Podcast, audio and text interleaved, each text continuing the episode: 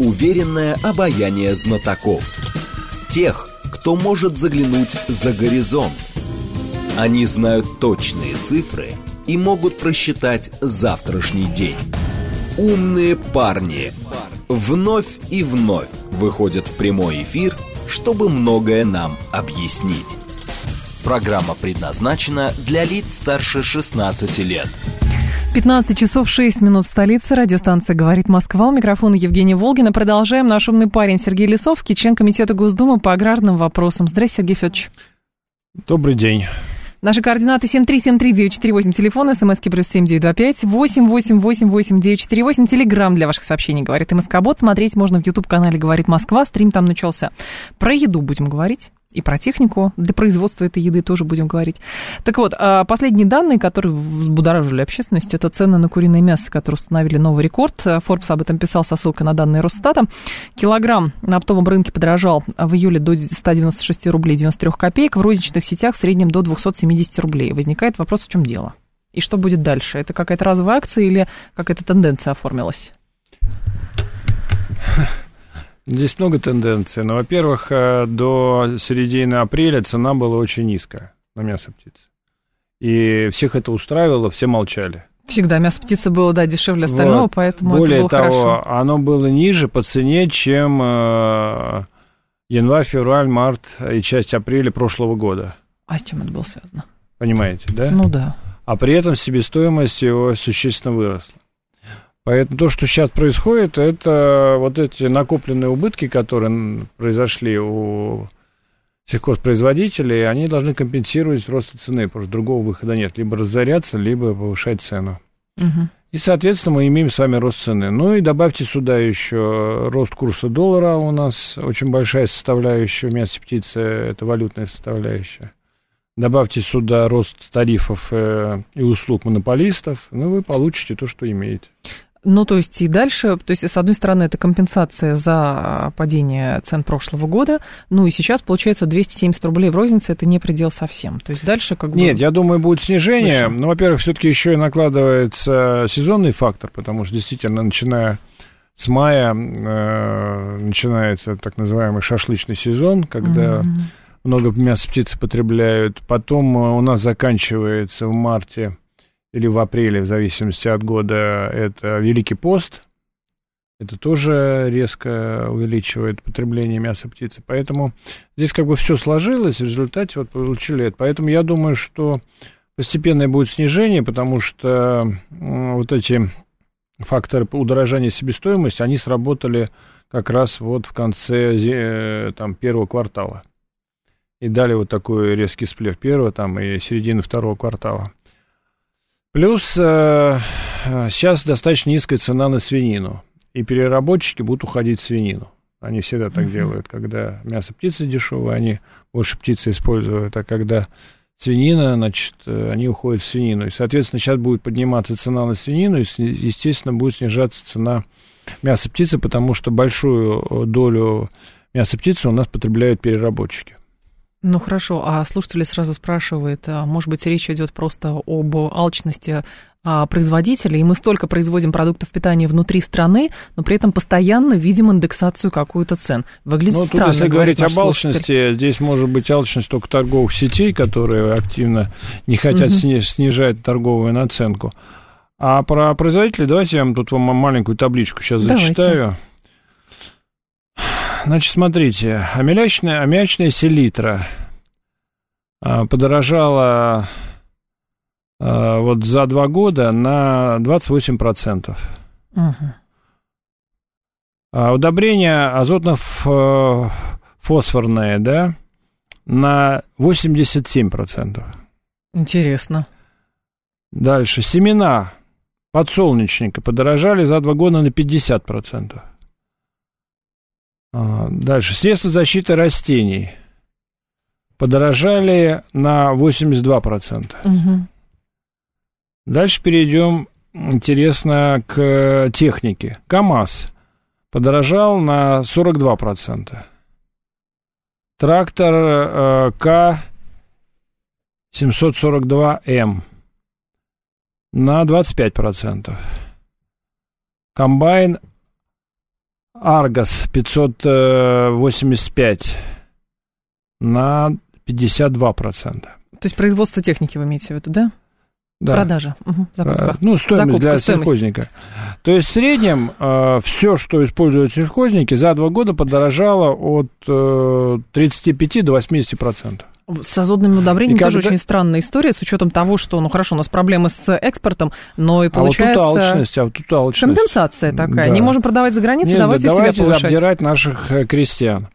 Вот. И теперь по зерну, по доходам крестьян. Ну, то есть мы вот эту таблицу делали для производителей э, зерна.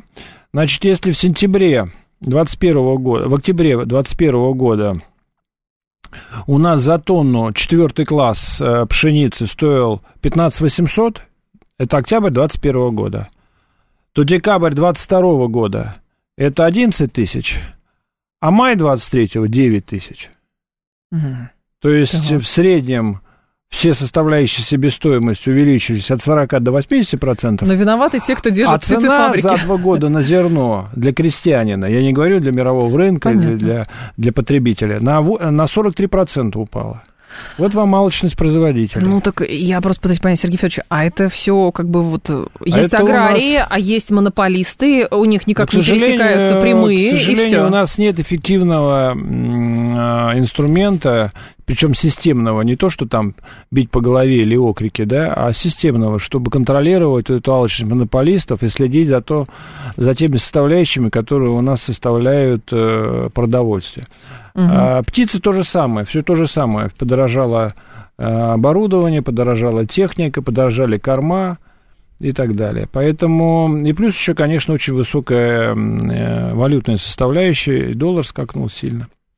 Поэтому это все вот результаты этого. Поэтому у нас э, на сегодняшний день э, производители получают меньше, чем получали год назад, скажем так, процент ну, прибыли, да, а некоторые даже в убыток а другие это используют. Слушатели говорят, ну, официально у нас инфляция 5%, а откуда рост стоимости удобрений аж ну, на вот 80 с лишним? Вот эта таблица, она официальная, она у нас была на комитете, мы ее рассматривали.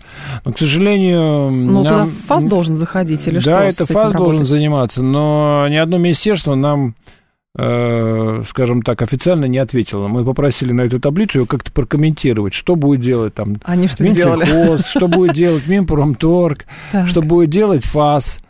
Но все посочувствовали бедным аграриям, и этим дело закончилось. На этом фоне выглядит очень странно. Помните, некоторое время назад были идеи э, Министерства сельского хозяйства, давайте вообще из недружественных стран перестанем там семена закупать. Вот, это наша политическая позиция. На что сказали, а как вы будете сахарную свеклу сажать, и все на Не свете... только сахарную свеклу, у нас и по овощной группе ситуация очень тяжелая, и по тому же подсолнечнику.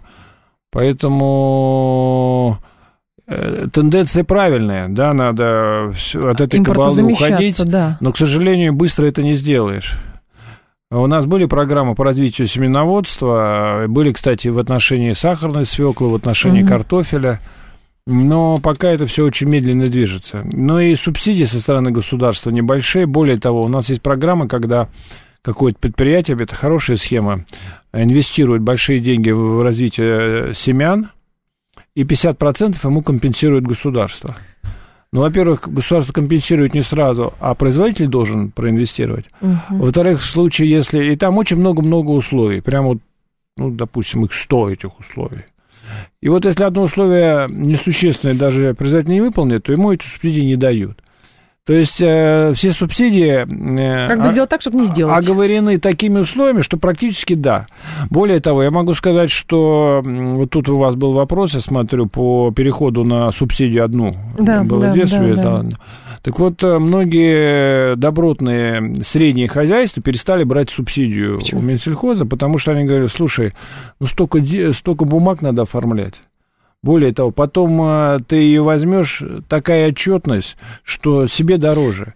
И они отказывались от субсидий, потому что у нас все субсидии э, окружены такими условиями, что крестьянину их тяжело соблюдать. Да и потом э, не то, что тяжело, а это и не нужно в конечном да. итоге. Но получается, это бюрократия. Бюрократия, ну и, по-видимому, есть еще другие элементы, свойственные нашей российской бюрократии. А, вот оно Вот, что. да. И вот э, Минсельхоз побаловался с этим разделением субсидий, да, потом понял, что э, ничего хорошего от этого. Ну, слава богу, вернулись. Но вообще-то по-хорошему крестьянам надо просто давать за произведенную продукцию субсидию, как это делают во всем мире, и забыть, и не заставлять его там отчет э, вести и э, постоянно отчитываться перед э, госструктурами. То есть Тем странно... более у нас субсидии ага. смешные. Но если вот взять мясо птицы в Европе, э, э, по мясу птицы в среднем компенсирует им до 38 до 40 процентов. Раньше 60 процентов им субсидировали себестоимости, Сейчас? понимаете, да? А ну, то есть, если, э, ну, грубо, если э, себестоимость килограмма мяса птицы в Европе 1 евро, угу. то раньше 60 евроцентов государство возвращало. Понимаете, да? Да. То есть сельское хозяйство датировать нормально. И без особых э, условий. Там продал килограмм, получил. Более того, у них была еще экспортная субсидия, правда, сейчас уже нет. Если ты в Россию отправил мясо птицы, ты еще получил 15 евроцентов. Ну, потому и что свою ус... продукцию продал. И условие только одно, что ты показал таможенные документы, что ты отправил, больше ничего не надо. Я тогда что-то не могу а понять. А у нас, да. чтобы вы поняли, а у нас субсидии в среднем компенсируют 3-5%. 3-5%. И мы еще это облагаем такими условиями выдачи, что если у крестьянина есть деньги, он ему лучше с этим не связываться. Тем, которые безысходные, да, либо крупные агрохолдинги, которых и так крупные бухгалтерии, юристы, так как бы они могут вести эту отчетность. А вот именно среднее звено, которое и спасет Россию, потому что нам же надо не только производить продовольствие, а нам надо сохранять наши территории. Вот я сейчас был в Иркутске, 500 километров проехал вот без дорог, да, Хотя там рядом э, «Газпром» строит вот свои эти газопроводы, и он же, кстати, разбивает то, что есть, там еще осталось. Но ремонтировать не собирается. А на чем ехали-то, если без дорог? На джипе, но... На, проход... на высокой проходимой 500 машине. километров ехали 12 часов. Угу. Ну, многовато, да. Вот. Ну и то так э, плотно шли. Ну так самое страшное не даже не это, а самое страшное, что приезжаем в заброшенные деревни. Мы с главой района ехали. Он говорит, вот эта деревня в советские времена э, две с половиной тысячи человек. Ну, там видно много домов э, оставленных. Это и полторы тысячи. А сейчас э, в этих деревнях один-два человека доживают. Все.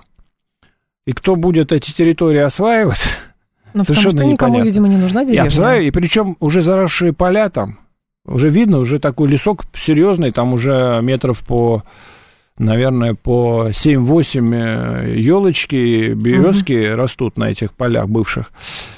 И именно только вот это средний, средний класс, средний производитель на селе, крепкий, который и был тогда, он и сможет осваивать эти территории, потому что крупному агрохолдингу это невыгодно по логистике, по многим причинам. А вот средний как раз это его территория, где он может работать. Ему надо помогать. Тогда возникает другой момент. Почему возник такой диссонанс. То есть 8 лет, нет, уже 9 лет назад, когда были первые санкции, когда мы сами ввели добровольный отказ от а, западной, западной продукции, говорим, будем свое развивать. И вот теперь до сих пор мы видим некий кумулятивный эффект. Смотрите, классно, у нас сельское хозяйство поднимается и так далее. Теперь возникает другой момент, что оказывается монополисты, а, пользуются своим вот этим монопольным положением. Мы как хотим, так и повысим Рыночной стоимость. силой, как говорят. Сейчас времена такие, когда рынок должен работать. Нет, они же используют рыночную силу. Ну, например, газ я могу купить только у «Газпрома», больше ни у кого. Электроэнергию я могу купить только у местного монополиста. Тоже там э, практически конкуренции нет. Не практически, а ее фактически нет. А регуляторные функции государства ну, к чему? это все... Нет? Вот. Стоимость солярки тоже мы понимаем, как она формируется, ну и так далее и подобное. Поэтому да у нас даже стоимость денег, у нас же практически не осталось банков. Ну, там у ну, нас... как есть большие банки, ну, все. Все пять, пять государственных, которые давно уже договорились о стоимости денег, кредитов и так далее. У них все одинаковое там. Только на потребительских кредитах они еще там тренируются, а для бизнеса... Угу. То есть там тоже монополия, по сути. Э, у нас, например, в Кургане остался один банк э, частный, не государственный. Так. Более того, государственные практически ушли, мы там упросили Россельхоз остаться и Сбер. Ну, как бы совсем уж чтобы область не отдала, потому что мне интересно, у нас там нет больших э, предприятий, кредиты большие не берем и так далее. Вот. А банки были раньше, у нас было пять банков э, региональных, да, а сейчас остался один. Только он работает со средним малым бизнесом. Ему интересно с ними работать. И может Остальным работать. неинтересно. Остальным мне, мне интересно. И потом они, опять же, они такие залоги, столько документов, там э, кредитная документация у них такая на маленький кредит, что крестьянину надо все бросить и год ей заниматься. Я не смеюсь, так оно и есть. Угу. Это вот ваш стол будет завален все бумаги вот на высоту полметра, наверное. Вот такой объем кредитных документов надо, чтобы крестьянину там небольшой кредит получить. Почему возникла такая ситуация, как вы думаете? Ну, это опять же, я считаю, что мы в погоне за борьбой с коррупцией, коррупцию не победили, как мы видим, но мы создали контроль за контролем, контролем и контролем. И в результате на каждое нормальное действие, которое там даже 10 лет назад занимало, э, ну, один день mm-hmm. и 2-3 документа это делал, теперь ты должен сделать 100 документов, и занимает это месяц. Для, только для того, чтобы любой чиновник э, мог отчитаться, что он взятку не взял, а что вот он себе эту бумажку сюда подложил, это на лоб наклеил, а, а вот еще бумажек 10 у него в сейфе на всякий случай. Я не смеюсь, вот прям буквально так. Более того, мы породили огромные непроизводственные расходы, это же все должны обслуживать юристы, как у банков, так и у, за, у кредитополучателей, да, это тоже непроизводственная сфера, которая ложится на всех нас с вами, да, мы порождаем совершенно ненужный бумагооборот, который очень дорогой. Хорошо, и а все это опять произ... себестоимость ложится. Что делать тогда производственникам? Потому что сфера сельского хозяйства, она во многом, особенно если мы говорим про малые или средние предприятия, она во многом на энтузиазме держится. То есть люди да, говорят, я да. поеду из города, он мне надоел, я буду там в деревушке. Нет, ну, во-первых, надо вернуть, э, дать возможность руководителям нормально работать. И банкам Понятно, что у нас был период дикого капитализма, когда э, были жулики, банки занимались фактически грабежом населения, все это было, но мы же это все прошли. И сейчас надо дать возможность руководству банка там, или среднему клерку и каким-то принимать решения. И не надо обкладывать это там сотнями бумаг, а должно быть доверие тем людям, которые там работают. То же самое в отношении чиновников. Мы же чиновникам не доверяем, они у нас априори жулики и воры. Соответственно, у нас 44-й закон, который не спасает нас от коррупции, но который создает такие проблемы, что директор школы говорит, я не могу купить молока для детей, э, для своей школы у фермера, дети которого ходят в мою школу, и который вот тут вот да. э, на соседней улице живет, да, и который, понятно, даст и дешево, и хорошее молоко. Я должна объявлять тендеры, и у меня молоко возят, я не смеюсь, за тысячу километров, это в Курганской области, да, из Екатеринбурга и оттуда какая-нибудь крупная фирма, которая запаковывает их в пластик, э, делает пастерилизацию, что оно не портится годами, будучи открытым, и кому это нужно? Без холодильник причем. Да, потому что у нас э, Минобр такие придумал условия для детского, для школьного молока, что только вот так. Хотя оно в таком виде никому не нужно, но при этом минобрские чиновники э, значит, могут заявить, что вот мы думали о детях, вот мы так все застраховали, что нигде микроб не, пропад... не, не попадет. И да, то, что это молоко не нужно в таком виде, оно бесполезно и так далее, и тратятся огромные деньги, и люди не могут, э, родители не могут привезти в школу свое молоко, про это никто не думает. Безнадега какая-то получается. Это не безнадега, это мы все переживем.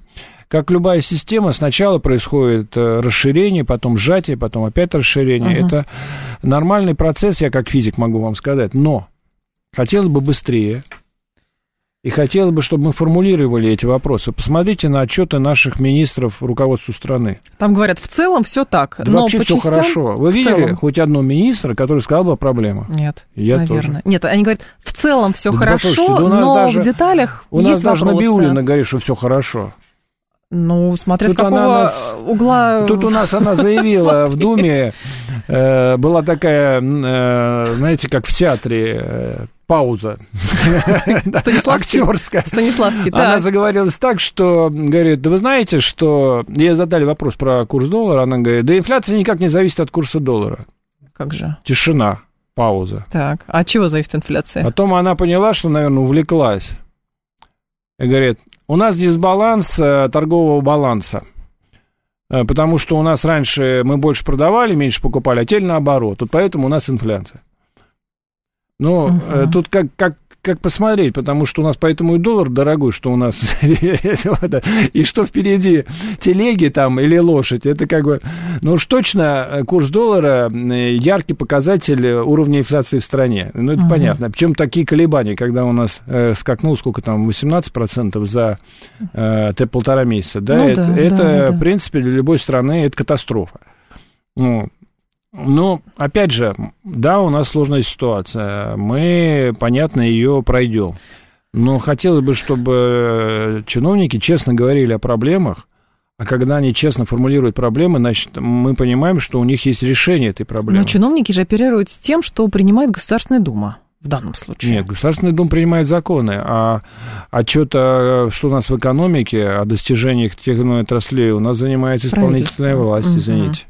Хорошо, про сельское хозяйство тогда. Вот этот курс, насколько он невротизирует вообще положение в сельском хозяйстве, потому что вопрос продовольственной безопасности, он первостепенен. То есть мы можем как угодно говорить, мы в Африку Не, ну, понимаете, отдадим вот зерно, когда у нас но 14 год надо. произошел, это был звоночек. И, честно говоря, судьба нам подарила несколько лет, достаточно, угу. достаточно, сколько получается? Девять. Девять лет, чтобы реально заняться импортозамещением.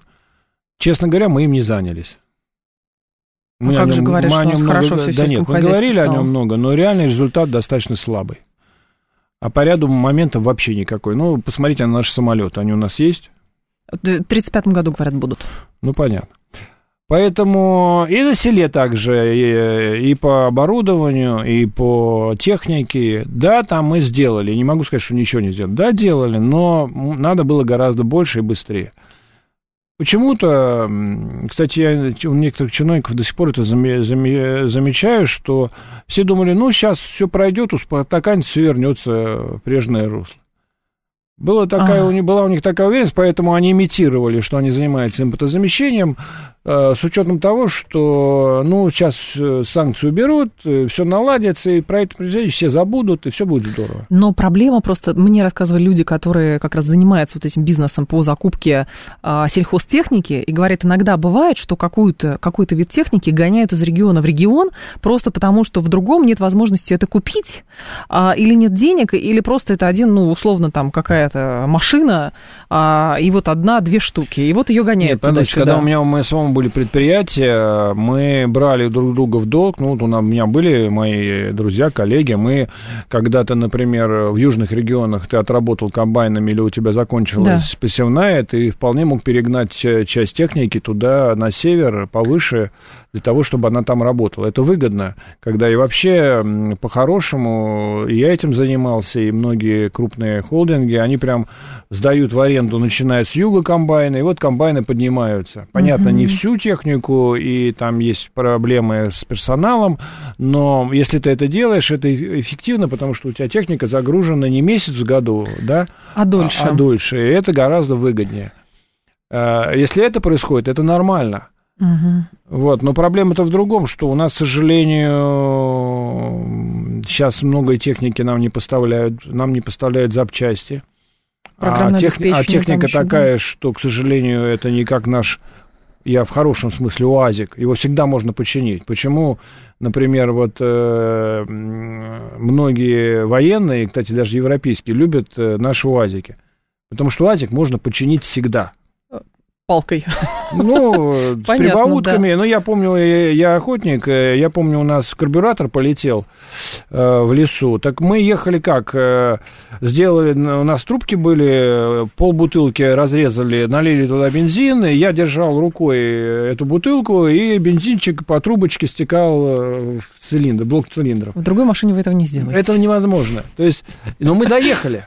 Так. Вот, поэтому, когда вот экстремальная ситуация, наша техника очень хороша. А эта техника, которую нам поставляют, она очень хорошая, если есть запчасти. Но если нет запчастей, даже небольшой детали, то огромный комбайн будет у тебя стоять, ты ничего не можешь делать. А, Сергей Лисовский с нами, член Комитета Госдумы по аграрным вопросам. Ваши вопросы, уважаемые слушатели, тоже вижу. А, зачитаем после информационного выпуска. Уверенное обаяние знатоков. Тех, кто может заглянуть за горизонт они знают точные цифры и могут просчитать завтрашний день. Умные парни. 15.35, столица, радиостанция «Говорит Москва». Продолжаем. Сергей Лисовский, наш умный парень, член Комитета Госдумы по аграрным вопросам. У микрофона Евгения Волгина. Так, наши слушатели говорят, сейчас секунду. Вы в 2007 году на заседании в Совфеде, Галина пишет, э, сказали, что работоспособное население в деревне практически уничтожено. Как сейчас обстоит дело с работоспособным населением в сельском хозяйстве? И кто там задействован? Нет, люди-то у нас есть, но те, которые остались, они работают. И я не случайно сказал о крепких средних хозяйствах. У нас появилось очень много таких крепких, сильных фермеров. Они не, угу. не особо большие для в, раз, в размере там агрохолдингов, но они самодостаточные, они мотивированные, они чувствуют себя как бы там уверенно и хорошо работают. Так. И по ряду областей у нас много есть региональных, например, Тюменская область позволяет, да, даже Курганская, в общем, мы пытаем там у нас есть региональные субсидии, ну, допустим, Тюменская особенная область, э, э, идет поддержка региональная, достаточно существенная. Но мы опять же тут сталкиваемся с другим, что, например, вот молоко, э, та же Тюмень очень много вложилась, та же Курганская область, ну, для своего бюджета достаточно много денег, мы там способствуя появлению э, достаточно большого количества средних ферм.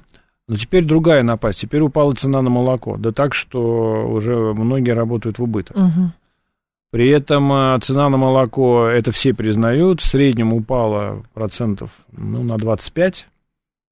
Она в производстве упала, но не в сетях. Я имею в виду для фермеров да. Э, в опте. А, а в сетях, там сети нам скромно говорят, ну, у нас, э, мы снизили цену по ряду продуктов на 1-2%. Ну, понятно. Спасибо большое. Вот.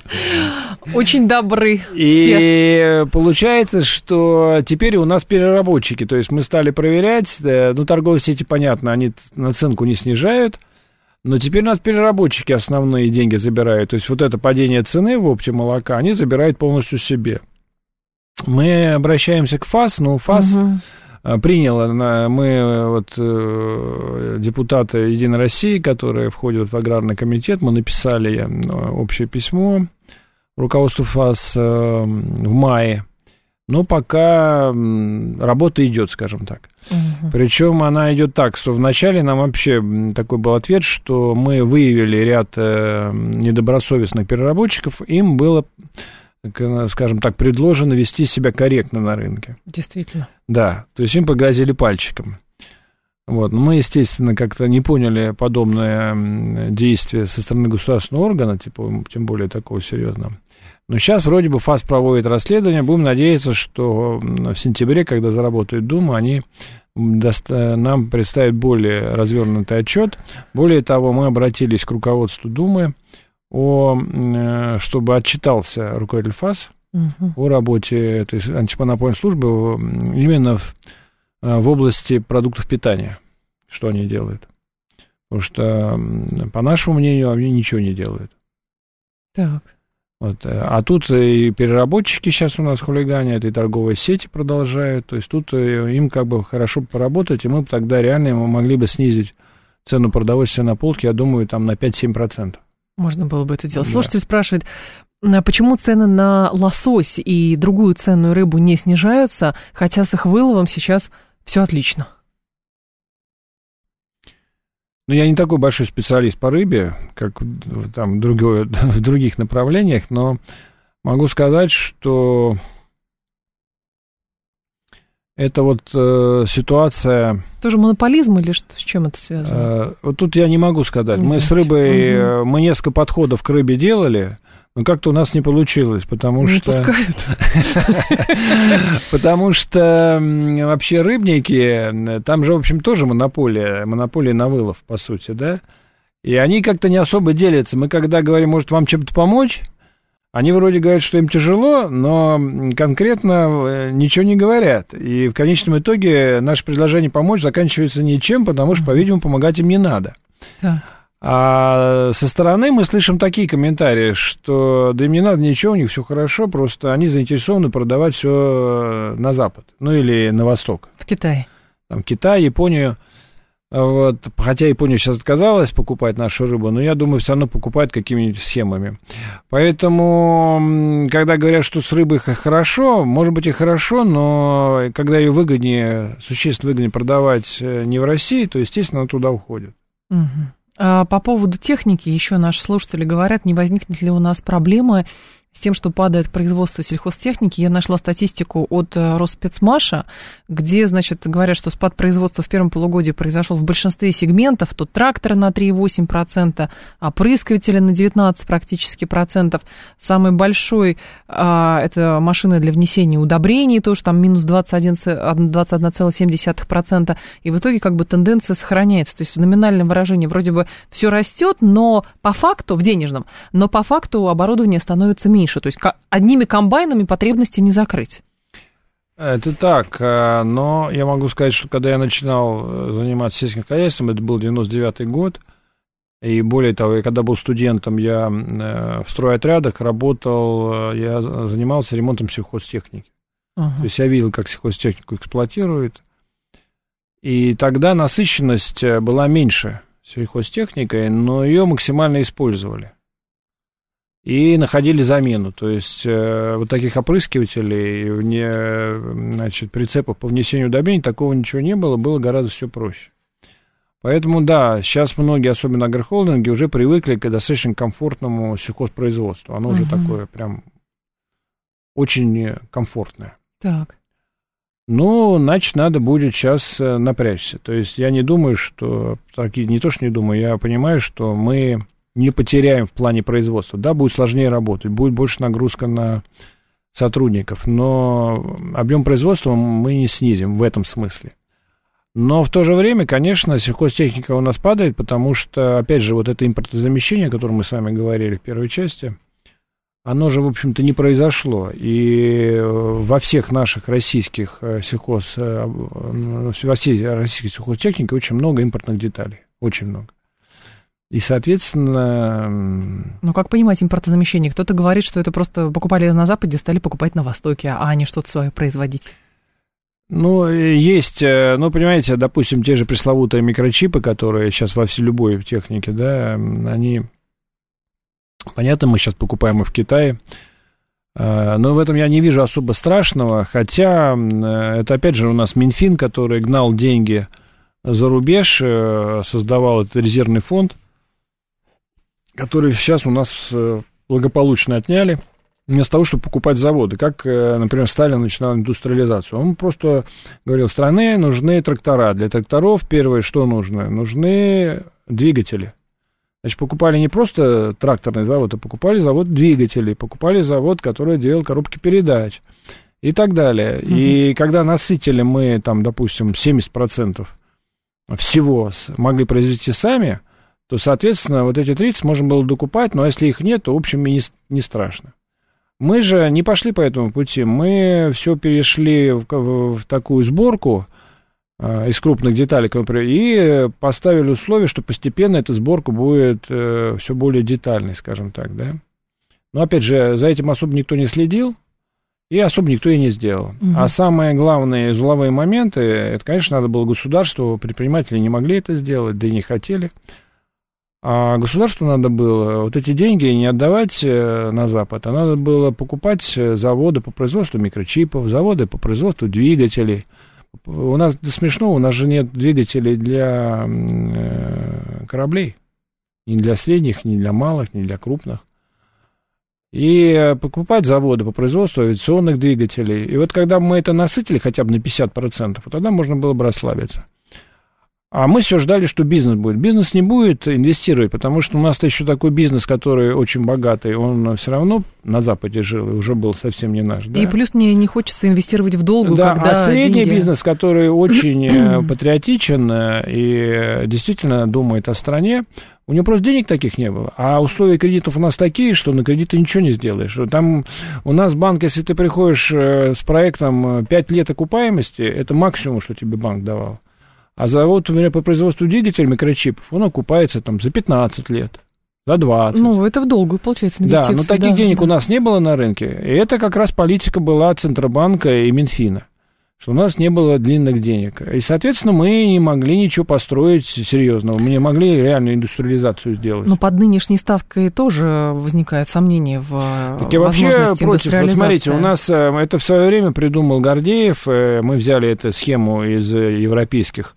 Это субсидирование процентной ставки да, по кредитам. Да. Когда мы ее вводили, я тоже принимал в этом участие, мы тогда приняли закон о развитии сельского хозяйства в 2005 году. Это была передовая история, и реально она очень эффективно работала. Но потом банки привыкли, они говорят, а зачем аграрию давать, э, аграрию, значит, э, там компенсируют, допустим, две трети ставки, да, угу. но мы тогда будем давать большую ставку, и две трети будет... Э, Банк забирать себе. Банк будет забирать себе, дают государство, а аграрий все равно получает дорогие деньги. А в 2008, я, кстати, постоянно об этом вспоминаю, в 2008, помните, так кризис был. Угу. Что сделало государство? Была очень хорошая идея. То есть тогда сказали, давайте будем давать, а, как это называлось, бюджетные кредиты или целевые кредиты, не помню, целевые как это кредиты, да. А, давал их Центробанк под 1-2%. И коммерческие банки брали полтора процента за то, чтобы они их отслеживали. Ну, то есть, там, э, ты заполнял э, документацию кредитную, там, выполнение по кредитам, угу. ну, и так далее, подобное. То есть, то есть, у тебя реальный кредит обходился 3,5%. Но главное, что государство не платило огромных денег. А сейчас у нас из тех денег, которые государство говорит, что он дает крестьянам, две трети забирают банки в виде субсидирования ставки. То есть мы даем деньги не крестьянам, а даем банкам. А здесь, по сути, можно было бы, ну, если уж хочется субсидировать, тогда давать крестьянам дешевые кредиты и некую компенсацию бюджетные, потери. А как назвать? Бюджетные, бюджетные кредиты. кредиты. А Потому что это же деньги тогда... бюджетные. Ну да. И давайте даем кредиты прямо из бюджета. А банк ну, чтобы, понятно, Минфин не будет э, следить, будет как... на чем зарабатывать. Они будут полтора процента получать за обслуживание этого кредита. Ну, мало. Ну, весь мир работает на этом. Один-полтора процента в среднем вот стоимость обслуживания кредита в любом европейском банке. Угу. Все. И тогда бы эти деньги, а мы почти э, более 250 миллиардов отдаем банкам на субсидирование ставки. Вот представьте, мы лучше бы эти деньги отдали крестьянам. Угу. Тогда другой еще момент есть. А, несмотря на все эти сложности, какие, давно хотела вас спросить, какие ниши еще сельского хозяйства вы видите, в каких нишах потенциал для развития и для того, что это будет интересно потенциал государству нас, и бизнесу? Потенциала у нас пока нет по гла- самой главной причине, которую надо принять на самом высоком уровне. Да. Это политика страны на создание больших городов-крепостей. Вот что мы видим безудержная... Агломерация. Раз... Э, да. да, безудержная урбанизация. А, а безудержное развитие Москвы, она уже превращается в какого-то, извините, монстра. Безудержное вот несколько городов таких, Казань, Петербург, там еще какие-то. А, и так получается, что и государство из бюджета очень много им денег дает на развитие при этом не давая в территорию. Ну, что мы в территорию даем, там, 35 миллиардов рублей на развитие сельских территорий на всю страну. Ну, это вообще смешно. Ну, да. Так это сейчас 35, а буквально 5 лет назад было, по-моему, там 8, что ли. На все сельские территории на страны. На все сельские территории страны. Ну, какие развитие сельских территорий за такие деньги? Ну, по рублю. Понятно. Вот. И мы сами формируем, вот как тут вопрос вы мне задали по рабочей силе, так эта рабочая да. сила уезжает, потому что молодежи нет работы и нет условий проживания. Если бы мы эти деньги, которые мы сейчас отдаем крупным городам, сейчас сказали, все, крупные города, развивайтесь как хотите, платите больше налогов. Я считаю, что Москва должна федеральный бюджет платить гораздо больше. А эти деньги отдали бы территориям. Вот тогда бы у нас была перспектива развития, потому что территорию может развивать только средний и малый бизнес. Крупные агрохолдинги, они у нас уже есть, они уже страну накормили, и уже все здорово. А теперь мелкие нужны. А теперь нужны мелкие и средние, но они нужны даже не только, чтобы развивать промышленное производство продуктов питания, хотя это тоже важно, для того, чтобы осваивали территорию, чтобы там не было, как я в Иркутской области, 500 километров едешь и кричишь «Ау», тебя никто не слышит. Так, а мы здесь, Сергей Федорович, с вами переходим к извечной теме «Курица или яйцо?». То есть мы не будем делать дорогу, потому что спроса нету, а спроса нету, потому что нет дороги. И что должно быть первое? Нет, э, дело не в этом. Есть э, идеология развития государства, стратегия. Не тактические задачи яму на дороге закопать, а стратегия, что хочет государство. Вот пока я вижу, что государство его вполне устраивает, что были эти города-монстры, а сельские территории вымирали. Вот пока. Но с другой Хотя стороны, декларируется да. часто другое рядом министерств. Но по сути мы видим, что происходит. Поэтому надо резко сократить дотации и поддержку крупных городов, и максимально увеличить дотации сельских территорий и, сред... и малых средних городов. Они сами будут понимать, Конечно, на что будут. тратить эти деньги? Да, слушайте, у нас люди такие работящие, у нас чуть-чуть, вот у нас Курганская область, бюджет очень небольшой, но сейчас появились возможности хоть что-то давать фермерам. Знаете, как у нас сельское хозяйство развивается? Это именно средний и малый бизнес. Очень Этим активно. заниматься. Да. Но, к сожалению, очень многие молодежь уезжает. Я когда начал заниматься, стал членом совета Федерация. Сайт Федерации, это был 2004 год. А, в Курганской области проживало миллион триста шестьдесят тысяч жителей.